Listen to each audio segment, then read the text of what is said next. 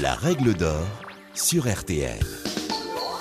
Bonjour, c'est Julien Courbet. Retrouvez désormais chaque semaine l'inimitable règle d'or en podcast avec les avocats, les mêmes qui interviennent chaque jour dans Ça peut vous arriver sur RTL et M6. Que faire? Que dit la loi? Quel recours? Nos ténors du barreau répondent ici aux questions que vous vous posez. Il n'aura pas fallu très longtemps pour que la situation tourne au cauchemar. Locataire récalcitrant ou carrément squatteur, mon logement est actuellement occupé par des gens indélogeables. Et si vous ne savez plus vers qui vous tournez, Maître Sylvie Novakovic est là pour vous aider et vous détailler les démarches à effectuer sans plus attendre. N'attendez jamais que la situation se détériore et agissez immédiatement.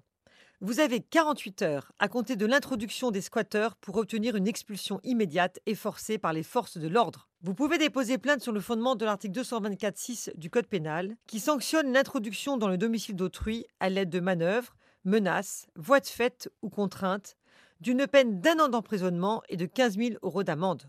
Passé le délai des 48 heures, le propriétaire doit saisir le tribunal judiciaire dont dépend le logement et demander au juge une autorisation d'expulsion des squatteurs. Il devra fournir des preuves de sa pleine propriété du bien.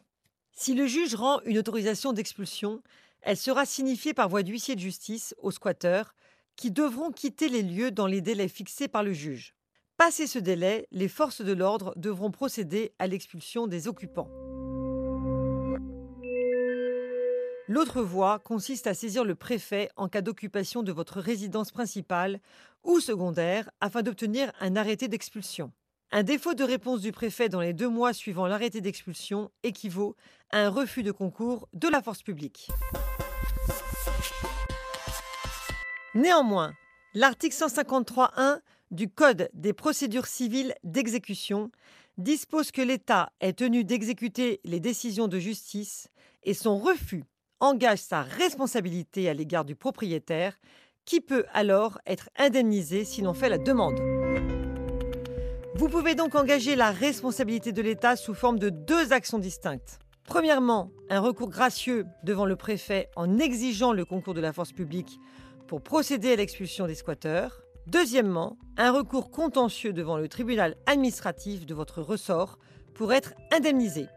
Vous demanderez l'indemnisation de l'ensemble de vos préjudices et notamment le remboursement des éventuels dégâts commis par les occupants sans droit ni titre et le remboursement des factures d'eau à compter de la date de l'ordonnance d'expulsion qui serait la conséquence de l'inaction de l'État.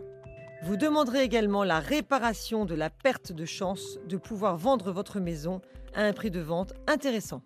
Un dernier petit conseil, faites poser une alarme sur votre maison résidence secondaire, car, bien entendu, l'entreprise de l'alarme pourrait vous avertir immédiatement, ce qui vous permettrait de réagir.